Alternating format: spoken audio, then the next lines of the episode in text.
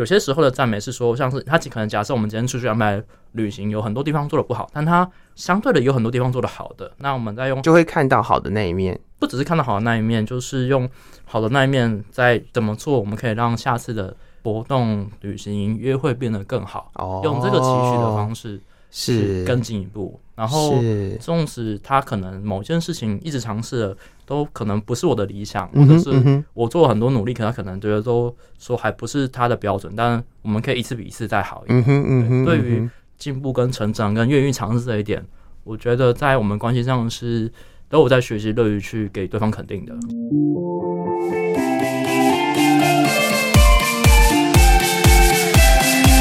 欢迎来到奇岩星球，一起聆听社宅中的彩虹。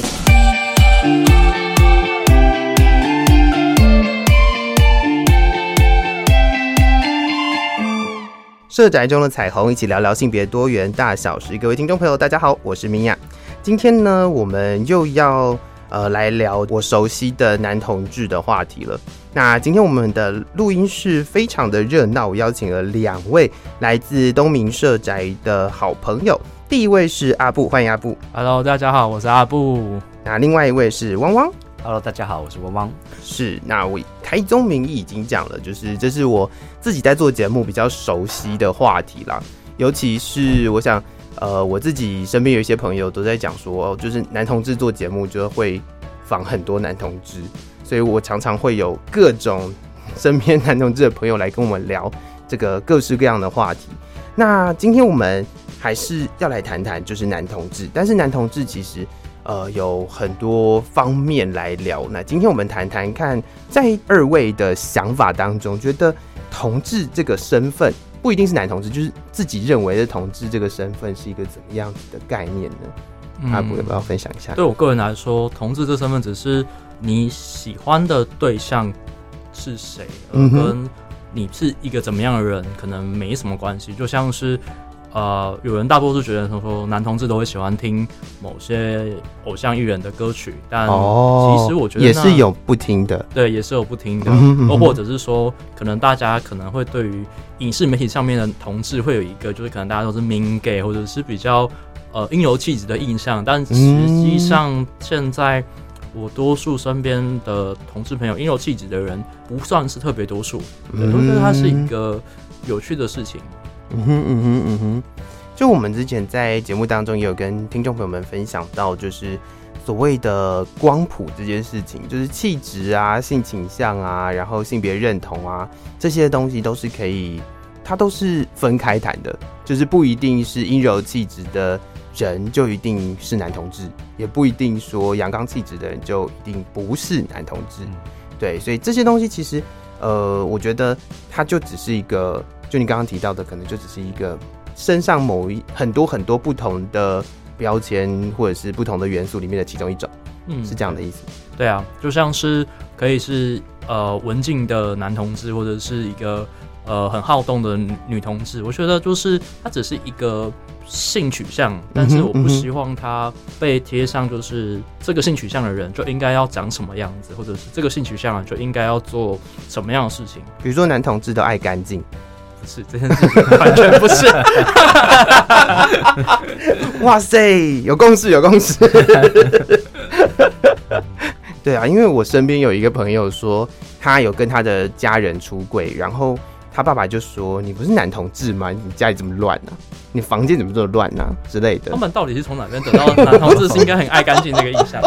我完全不知道哎、欸，我觉得这件事情超好笑的。然后他就一直跟我说，他爸就是说你真的是枉为一个男同志这样。我就说，身为一个男同志已经过得很辛苦了，为什么还要被爸爸这样子羞辱？我觉得这另一种形式的。男同志的父权压迫的感觉，是是是是是是是，没错没错没错。嗯，那往往呢？嗯，就我而言的话，我觉得其实当我决定一个人是不是值得来往的时候，嗯、他是不是男同女同，或者是。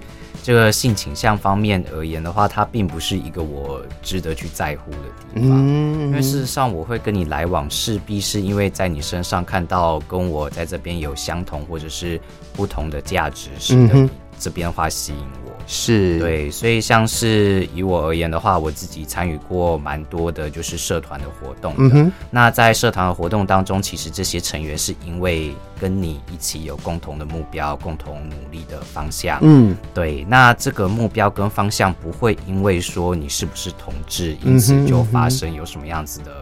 偏差，对，那我如果说，诶、欸，可能对这个人，例如说看不太顺眼，好了，那也是因为你在那一个方向，可能在呃生活价值观跟我无法去做美合，就是频率不对，对对对对对。那对于说是不是男同志而言，他的生活归他的生活。我的生活其实还是我的生活，嗯、那我们之间要不要互动，并不会因为你是不是同志而有什么样子的差异或者是影响。对，其实我身边有一个很难过的故事，就是呃，我有个朋友，他原本跟身边的人都相处的，就是职场上跟身边的同事都相处的蛮好的，然后直到呢某一次在那个。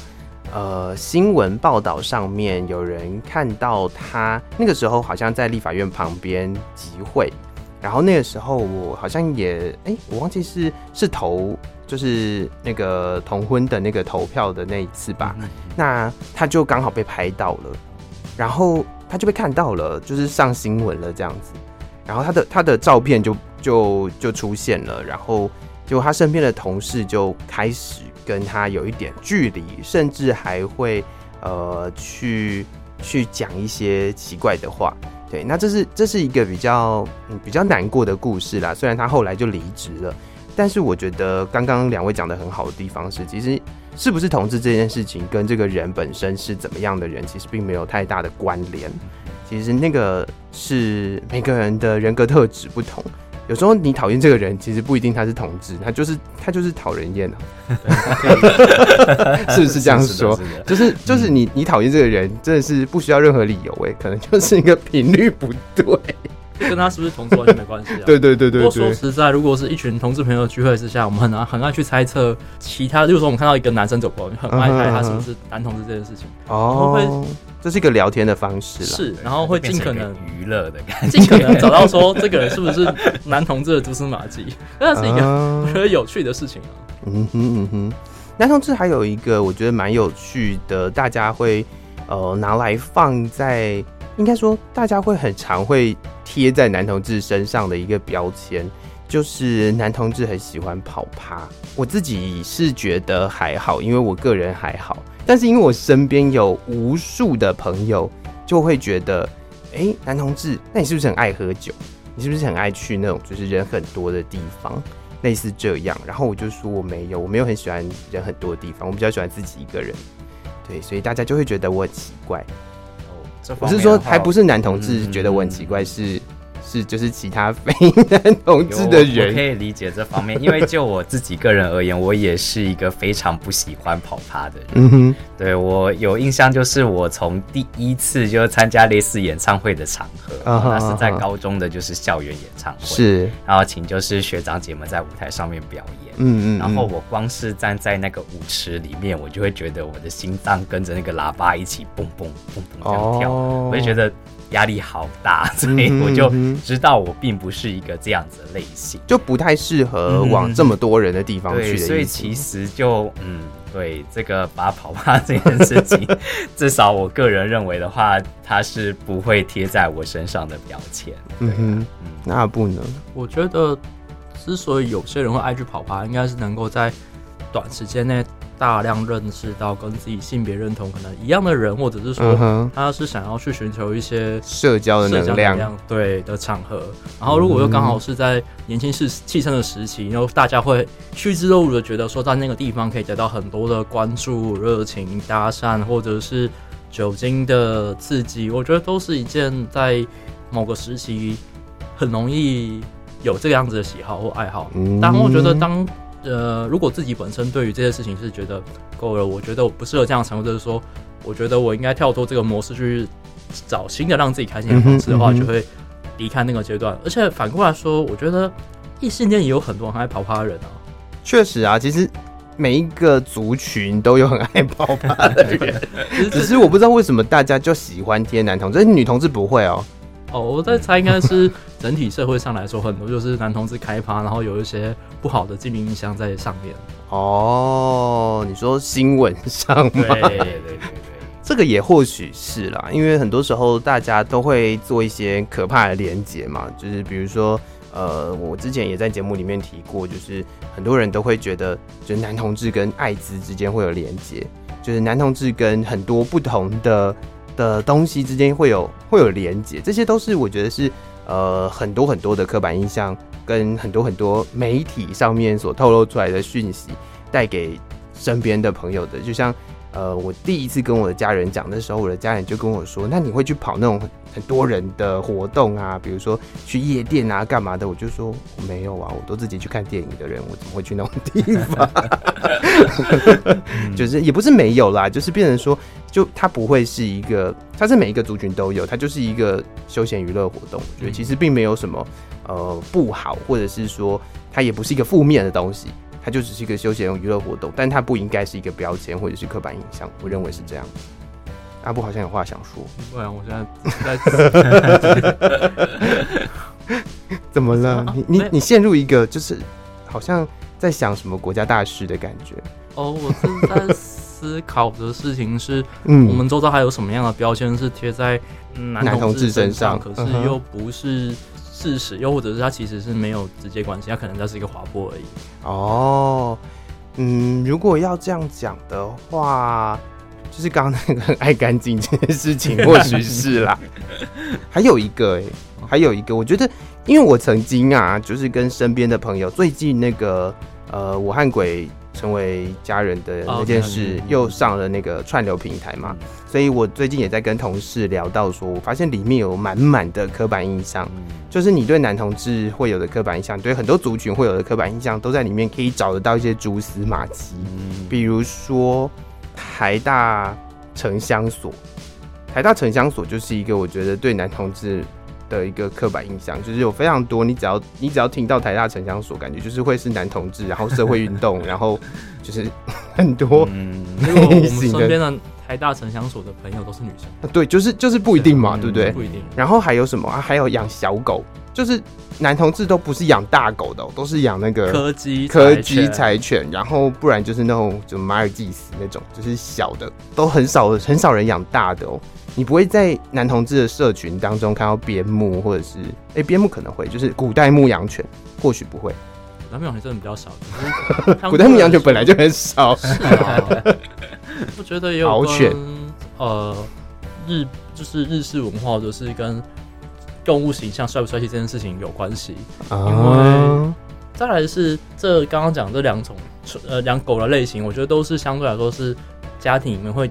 家庭犬又对可爱进行很高的连接，然后也因为如此，我很多有在玩犬圈的朋友都会自诩自己是是柯基还是什么的。等一下，这个是另外一件事了吧？对，这是成员好像 这是另外一件事喽。可是，可是我觉得就是大家会对于刚好这两种狗会有很多的钟爱跟偏爱这件事情。嗯，对，我们两个都有，就是有时候会对柯基或对什么，他是他是对哈士奇啊。呃哈士奇算大的吧？对，哈士奇算大的狗了。对对，但是但是就是柴犬跟柯基其实蛮常见的耶。对，它也是柴犬。对啊对啊对啊对啊对啊，就是我们录音室难得可以看到这么多娃娃的时候，真的是我觉得这也是刻板印象，也说实在。然后再来就是另外一个刻板印象，就是那个宽松内裤的这件事情。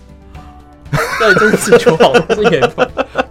可以吗？吗？那但是，请说，请说。OK，呃，我跟汪汪是交往很久的情伴侣关系。嗯哼。然后他早期也是因为他的工作需，他早期刚认识他的时候，他是工作需求会有跟穿内裤有关系。我觉得有。哦，是哦。我本身的话，其实，在研究所的时候念的是农学相关的课程，哦，所以经常会有就是必须夏天了解做对。然后我以前对于内裤基本上是非常不挑，OK OK，所以因此就是对于同志非常喜欢挑选内裤这件事情的话，我就没有办法理解，没办法理解。所以也正是因为如此，对，也是一样。那个鬼家人那一部影片的时候，他就说要挑内裤，我就突然觉得非常感同身受，因为我一开始的时候其实正是带入我警察的那一个形象的心理，对，就是为什么你要在这边嫌我的内裤不好看呢？对之类的。我觉得内裤都是长一个样，就是那个东西，那个样子在，然后宽松容易掉线，然后可能你穿很久破，你也不会想换的那种感觉，会觉得注意一下。自己的服装，欣赏要欣赏你内裤人的心情，这很重要。所以在这边的话，就可以发现到，光是我们两个就是如此不同的点型。对啊，那又更何况说，哎、欸，那他根本就没必要成为一个族群的标签在里确实确实。然后我后来啊，也有跟我自己身边的一个朋友，他是那个女同志的朋友聊到，就是我们在聊的是，就所谓的男同志标志性的内裤。都好贵哦，就是布料很少又很贵，就是对，就是他们都好贵哦。然后，然后他可能都可以买一件 T 恤或干嘛的，然后你就会觉得说，嗯，真的要花这么贵在自己的内着上面吗？这个也是另外一件事啦。但是就觉得这个也蛮好玩的，就是它已经变成是一种跟呃，可能在。或许在这样子的一个圈子里面，它或许就跟比如说戴帽子不戴帽子一样，它就可能是你身上配件的一部分，就是有可能会被看到的一部分，所以大家就会去注意它。我认为是这样。可是反过来说，我有个观察是，呃，整个同志社群里面，其实对于自己打理自己的外在需求的标准是拉的比较高的。嗯，那也因为这个共同的氛围跟共同的标准拉高，所以导致大家对于穿着的品味、内裤的哎，这个也是刻板印象耶。哦，因为因为其实不是所有的男同志都很会穿搭，这样，就是就是这个这个也是大家会觉得，哎，就是哎，看你穿的衣服，你不像男同志哎，这样的感觉。嗯，我觉得这这个刻板印象在这几年有在做。调整也随着时代开放，对于男同志的形象这件事更软化了。但到多数男同志会汇集在一起的场合，这个压力就会跑出来，就是有一种争奇斗艳的感觉。就是大家会就是尽可能不要撞衣服，或者是说，大家不能穿得太邋遢，不然太邋遢的话，就会觉得说你没有照顾好自己。是是是，哇，真的是。你知道我女同志的朋友都会跟我说，她觉得男同志很辛苦，就是你要顾什么外表，然后又要什么上健身房的，然后又又就是就是有各种要照顾到的地方。当有一群男同志在一起的时候，就会 就会需要比较一下。反过来，女同志也有很多很，我个人觉得他们有些很辛苦的点，像是呃收入不绝对不可以输给男生的这个气概，跟收入需要比。常人多得多的这个努力，还有就是比起一般的状况下来说，可能更阳刚女同志也因此更不能示弱哦。对啦，也有此一说啦，就是阳刚女同志都比较凶，有此一说啦。对，然后然后刚刚提到那个那个不能示弱这件事情，我也想一个小事情想要跟大家分享，就是在。呃，我自己在学生时期，我就有发现，其实假设如果是自己，因为不一定会出柜嘛，但是身边可能有一些同学会知道，然后就会发现，假设有一群男同志的同学存在，那大家都会很拼诶，就会有一种好像就是我我已经是男同志，我已经很可怜了，我一定要也不是很可怜啦，就是我我我是男同志，我觉得我已经蛮弱势的，然后我一定要有某一件事情。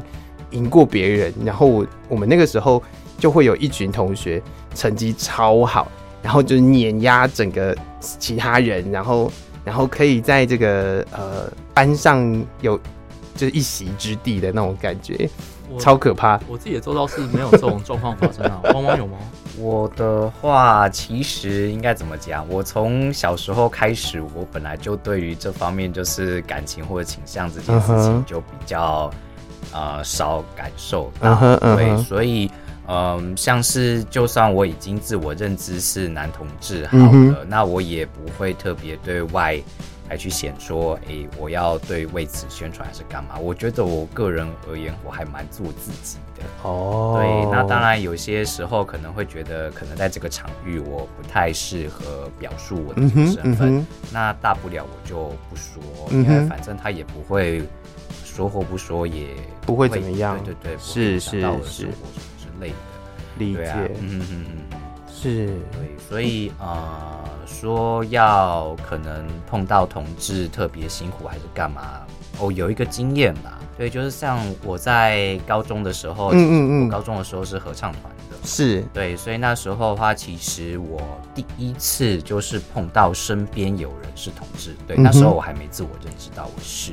就是有一个学弟，他就有一次就是在课后，大家基本上都已经离开，离、uh huh. 开社团办公室了，然后他就在现场，然后就跟我说，哎、欸，就是他喜欢我的这个声部的学弟，嗯，然后那时候的话，我是真的就第一次感受到，就是哦，原来这件事情离我这么近，所以我脑袋有一瞬间的话就曾经停格了一下，嗯哼、uh，huh. 所以我后来就马上就意会到，哎、欸，不对啊。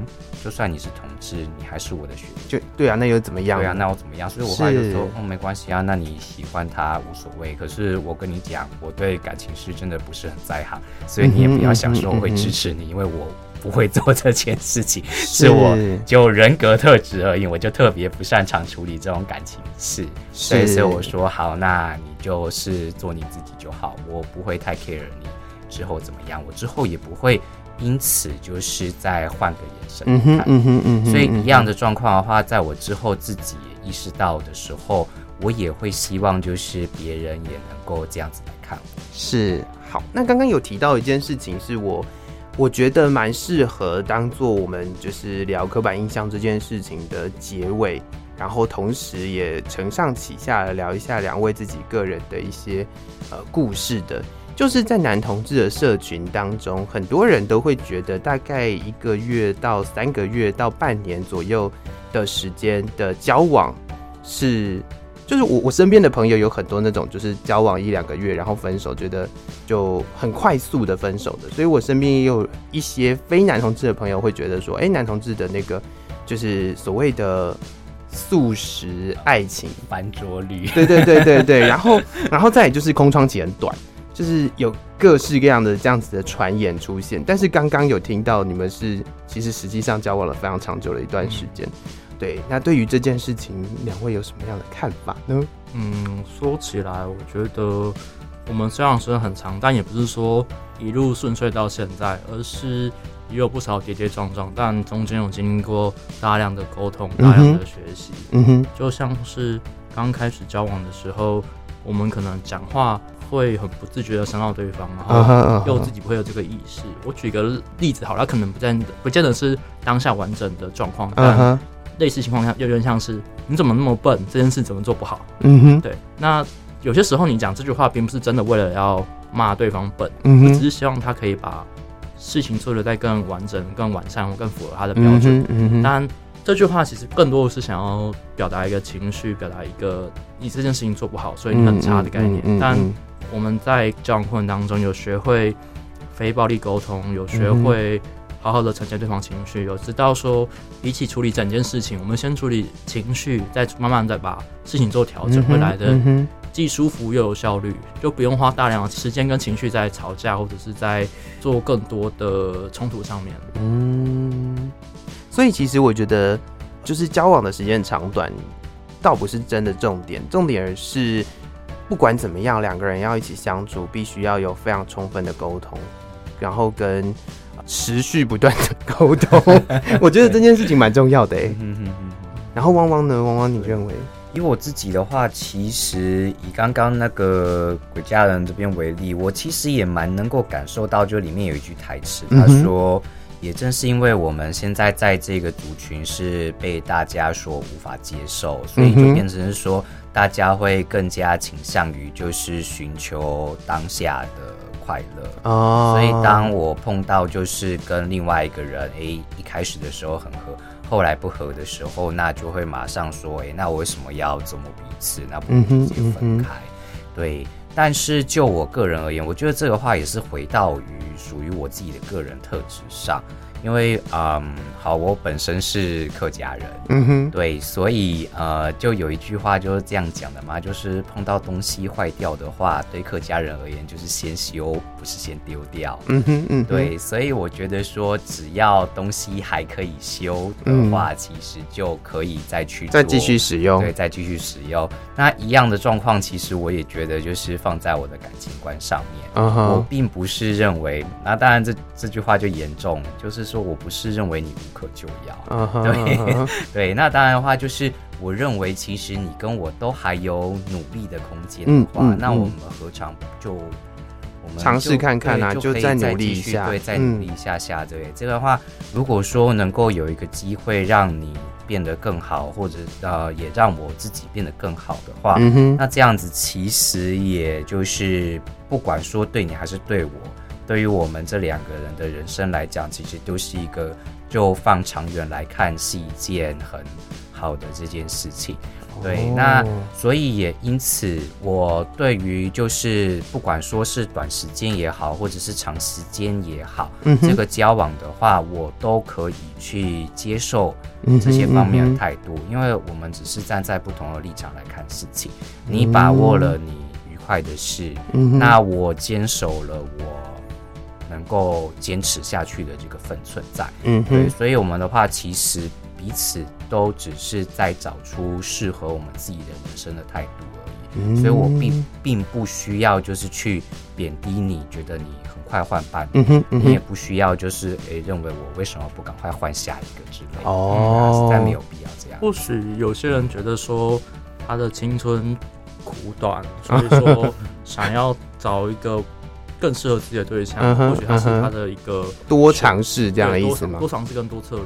嗯我跟汪汪的关系上是后有很多人教导跟学习，像有人教我们说要诚实的，呃，如何好好的表达自己的需求，嗯哼，以及一就是尽可能用赞美的方式去跟对方相处。那个赞美是有高质量，并且。有些时候的赞美是说，像是他可能假设我们今天出去安排旅行，有很多地方做的不好，但他相对的有很多地方做的好的，那我们再用就会看到好的那一面，不只是看到好的那一面，就是用好的那一面再怎么做，我们可以让下次的活动、旅行、约会变得更好，哦、用这个期许的方式。是更进一步，然后纵使他可能某件事情一直尝试了，都可能不是我的理想，或者是我做了很多努力，可他可能觉得都说还不是他的标准，但我们可以一次比一次再好一点。嗯哼嗯哼，对于进步跟成长跟愿意尝试这一点，我觉得在我们关系上是都有在学习，乐于去给对方肯定的，是蛮重要的一件事情。就是我觉得刚刚两位都有提到，就是可以看到。不管是自己也好，或者是对方也好，都有持续的在为这一段感情努力。就是那个努力不一定会是达标的状态，就是不是达到我的标准，或者是不是达到原本你所期待的那个样子。但是你有看到一个持续不断的努力，想要让自己或者是让这个关系变得更好的这件事情上，就可以维持比较久一点的时间。因为有的时候大家在努力到一半的时候，就会觉得很想放弃，或者是觉得。就是这样而已，我有必要这么累吗？类似这样，就是就很多人会这样子，所以那个那个关系可能就没有维持的很长。不过这也是呃，让听众朋友们或者是让身边的朋友知道说，其实听到这个故事，大家就可以理解说，其实并不是大家所想的那个样子，就是不是男同志就是一直不停在约炮，或者是 男同志就是呃可能不断的去转换自己的伴侣，或者是不停的做这样这样子的一个。呃，多尝试的状态，其实呃，每一种人都有。我觉得这这也是呃，今天听到这个故事，我觉得蛮重要的一件事哦。就是不管你是什么族群，不管你是什么样的认同，其实什么样类型的人都有。所以就是是否是男同志这件事情，其实一点都不重要。我想再补充一下，嗯，我个人觉得刻板印象它其实就是一个有效率的标签，但它本身它只是一个标签，不代表说这个人绝对是这样。嗯，标签是可以被调整，或者是被。有向度的，或者是有一个量表的形式的，那可能在不同的场合、不同的面对不同的事物上，可能会有不同的呈现形式。嗯，那它当然刻板印象存在，是因为它有一个社会上最觉得这样最有效率的标志形式。但我们是跟人相处，人是会变动的，人他不只是一个面向的，是对，所以我觉得它嗯，可以成为一个话题或者一个现象或者是一个趋势，但它不会绝对不会是单一个体的，嗯哼，一个面貌。没错，没错，没错，是。那我方便问一下，两位是怎么认识的吗？嗯，我以我的角度而言，对，我是在台中念研究所的时候，uh huh. 然后那时候就是有在玩，就是线上的交友 App，嗯哼，对，然后也算是一个机缘啦，因为那时候就是正好在准备。嗯，就是之后就是毕业之后的那个就业的事情，所以的话就啊、嗯嗯呃、去考了高普考这个样子，嗯嗯、然后就只是在考场上面诶、欸、打开了 app，然后看到有一个人诶，那、欸、的话就敲一敲聊聊天，然后结果就从考场开始，然后就之后聊天，大概经过了两三个礼拜以后，嗯，对，然后就跟对方来见个面了。对，然后就嘿，那时候聊三个礼拜，觉得好像还蛮不错的，所以就想说，那就在一起先试试看这个样子。对，所以这边的话是我这边的角度。那换，对，就是他试了九年还在试的，就试试看这样。嗯、呃，我们就我的观点上来说，我们能够从交友软体在。还没见面之前就讨论到要不要再试试看，这个是一件蛮神奇的事情。对耶，应该说从，因为我自己自诩自己是能够从文字对谈跟照片去判断一个人气质跟呈现形式，那也刚好这是在汪汪身上，我觉得，呃，这个人对了，这个人在某些角度上适合我，然后我们聊。严肃话题可以聊聊政治，嗯、我们可以聊一些幼稚话题，我们聊动画，像神奇宝贝、数码宝贝都可以聊得很开心。然后我觉得，呃，我自己丢了很多不同议题下去，他都可以承接。我觉得它是一个，纵使我们不能成为情侣，但我们至少可以成为好朋友。嗯、而且我觉得。在我们感情观在某些方向是雷同的情况下，是是值得一试的。然后就到现在，uh. 然后就试了九年。哇，这真的也是呃，我觉得啦，就是我自己听到，就是缘分真的是来的，就是突如其来，真的，因为我们我们不知道什么时候会碰到一个，就是有可能会呃互相认识，然后。呃，可能互相陪伴这么长一段时间的人，对，有可能是交友软体，有可能是可能有的人现在会透过，比如说呃，社区媒体也好，就是有各式各样的管道可以去认识身边的人。但是说实在的，你真的说不准什么时候可以碰到那个会陪伴你很长时间的人。对啊，对啊，对啊。不过。大家都有这种就是去试一下的 的的勇气跟精神，对，这是值得肯定。阿布又在陷入思考，呃，因为我在想到就是，嗯，其实我到现在还是继续我在使用交友软体这件事情。嗯哼，对，可能对很多人来说，它是一件很很奇怪的事情。对，就是说你是不是找到另一半？你怎么还在使用交友软？哦，不会耶，现在应该。应该好一点吧。以前可能就是我我还小的时候，大家就会觉得只要交往就得要把什么各种东西都删掉。但是现在应该比较 OK 了吧？我还是看到很多软体上面就是 标注希望能够找到一起可以删软体的人，或或者是说很多人听到可能我在用找软体的时候会先给予谴责，你这样怎么对得起旺旺或者是什么的。但我觉得那个是。使用交友软体上的心态问题。对呀，对呀。你怎么使用这个工具？因为，嗯哼，嗯哼，说到底，交友软体本身它就是个工具，你怎么使用它是人的问题。对，就像是我们有听过很多人拿交友软体拿来工作使用，有吧？一定都会有的吧？跑业务或者是警察网络钓鱼都有可能啊。就是就是呃，我觉得它就是一个平台，它就是一个平台，它就是工具。我觉得那个工具你真的是看人呢、欸，因为。刀也可以拿来煮菜，也可以拿来杀人啊，就是一样的道理嘛。就是你不会去怪那个刀啊。嗯，而且相对来说，你使用交友软体的搭讪成本会比起你面对面搭讪的成本低的低很多哦。而且大家的聊天意愿或者是认识你的意愿其实是更友善的。怎么说？这个我就比较想知道了。我举个例子来说好了，就是假设你在路上看到一个你有兴趣的对象，uh. 你会跟他说：“我觉得你长得好帅，你的眼睛很漂亮，我想多认识你，可以想问一下怎么称呼你比较好。”这样人家会当你是一个坏人或者是一个 就是就是变态或什么之类的。哦，对，可是一样、哦、一样的台词在 App 里面出现，我完全可以理解这件事情。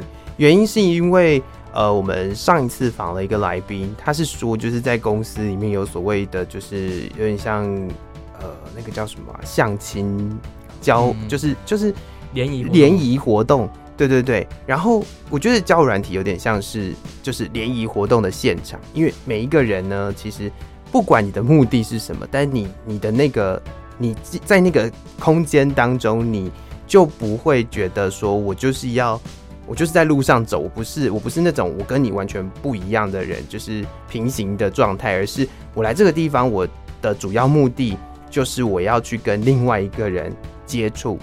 就是不管是打招呼也好，不管是工作也好，不管是拉保险也好，不管是卖课程，对不对？就是你有各种各种的目的，但是在这个目的的前提是你要先跟另外一个人讲到话，对，所以这就不会让这件事情变得这么唐突，嗯，对，所以我觉得也是不错啦，就是让认识的人变多，然后实际上真的是使用心态的问题。对，可是也不否认，就是放在交友软体上面会收到很多呃意有所图的资讯，但多看看多顾眼睛也不是坏事啊。就我觉得，就你总是会遇到嘛，不管怎么样，就是会遇到啊。是多跟少的差别了。对啊，对啊，对啊，反正就有的人的意图是什么，那你你没有办法去决定别人的意图嘛。那你就是你收到讯息的时候，就是哦，我没有这个意思，嗯，或许就这样，直接直接跟对方对啊，就是说，哎、欸，对你就可以不用，你就可以不用再这么努力的。就是让我知道你想要做什么的。可是我觉得，就是有些人被拒绝之后，还是可以好好的建立关系，成为朋友，这件事情也蛮棒。我会欣，我也蛮欣赏像有这样心态人的风度啊。我觉得是加分的。纵使他可能一开始心态不一样，但是如果抱持开放的态度的话，我觉得是呃，反而对我来说是加分的事情。嗯哼嗯哼，我自己身边有很多的朋友是交友软体上面认识的，然后我都觉得我自己都蛮意外，为什么我们可以认识这么久。有的时候，有的时候超奇怪的，就是就我身边有一些朋友被呃被其他不同地方的人，因为可能我先认识 A，然后我也认识 B，但是我可能认识 B 的时候，我是呃或许是职场，或许是什么其他的不同的地方，但是我认识 A 的时候是交友软体，然后呢，突然间 A 跟 B 都同时出现了的时候，然后 A 跟 B 也互相认识，然后他们就会互相问说，哎、怎么认识我的？类似这样。对，然后那个时候呢，就是有的人就说，哦，会会会大概思考两秒钟的那种，通常都是交友软体认识的，对，就是可能会思考一下，说，哎，我要不要说出是交友软体认识的这样子的的这种话？但是我是觉得其实没有什么关系，就是好比我刚刚讲的，就是它就是一个工具啦，就对啊，也是。交友软体本身带来刻板印象，会有让别人有多过多的联想，也是对啊。是啊，因为大家都会叫它什么约炮软体之类的东西嘛。约炮只是其中一个功能，就看对吧、啊？工具在手，看你想怎么用而已。对啊，你也可以用 Facebook 约炮啊。嗯、一样的道理吧，就是如果你的意图是约炮的话，你也可以用 Facebook 约炮。奉、呃、跟大家讲一件事情，就我附近的朋友都说，就是 IG 的成功率会比起交友软体成功率来的高哦。哦我有听说这件事情，交友软体真的是去交朋友的哦，去去做业务跟交朋友。对了，是吗？是这样说吗？应该说，我觉得交友软体上，你反而会有更多的防备心态。二再来是，同时间可能有一样要求的人太多了，导致你会不想要放太多心程在上面。反而另一个平台清心寡欲很多之后，就有很更多的可能性。嗯哼，我是我是想是这样子啊。我觉得那个就是一个防备心的问题，就是可能 Instagram 上面比较没有防备心，或许啦，或许。maybe 我们我们也没有办法，这个可能就是要等有人可能做个论文之类的来做个统计，我也不晓得他到底是为什么。但是这个这个说法我真的有听说，我觉得蛮有趣的。是是是，哎、欸，今天聊到这里，其实我还有一些生命故事还没有聊到，不过我们时间差不多了，我觉得先收在这里，我们在下一期节目的时候再来继续往下聊。非常感谢两位今天到节目来，谢谢阿布，谢谢米娅，谢谢汪汪。谢谢米娅，谢谢大家。好，节目的最后，再次感谢大家收听今天奇岩星球社宅中的彩虹系列节目。要赶快到 Apple Podcast、Spotify 或者是 KKBox 给我们五星好评，并且要订阅奇岩星球，还要分享给身边的朋友，或是留言给我们哦。另外，如果对于社会住宅有兴趣的朋友，也欢迎关注台北市社宅青创的粉丝专业，台北市社会住宅青年创新回馈计划，所有最新的资讯都会在上面跟大家分享哦。那我们下集再见喽，拜拜。